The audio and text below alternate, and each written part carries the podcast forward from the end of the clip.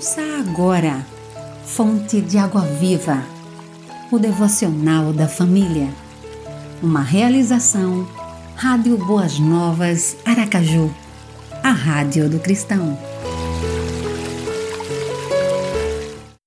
Domingo, 6 de setembro. Texto de João Henrique de Edan. O que você tem nas mãos? Uma viúva se encontrava em crise financeira e familiar. Não possuía mais nada e, com seus dois únicos filhos, perdera a esperança. Mas o profeta de Deus veio a ela e lhe perguntou: O que você tem em casa? Jesus havia ensinado e curado a muitos. O povo o acompanhava por três dias e, faminto, precisava ser alimentado. Jesus perguntou aos discípulos: Quantos pães vocês têm?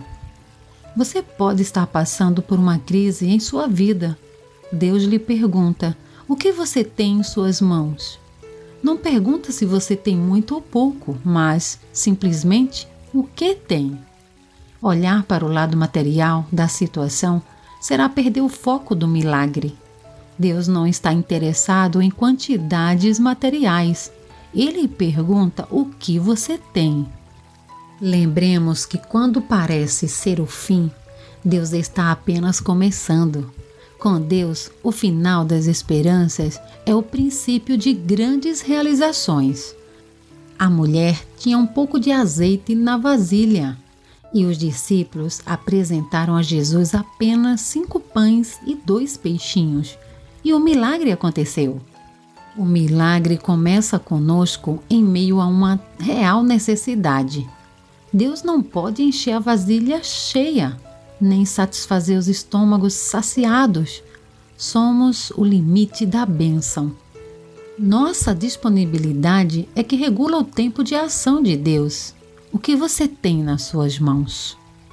Então ele me disse: A minha graça te basta porque o poder se aperfeiçoa na fraqueza.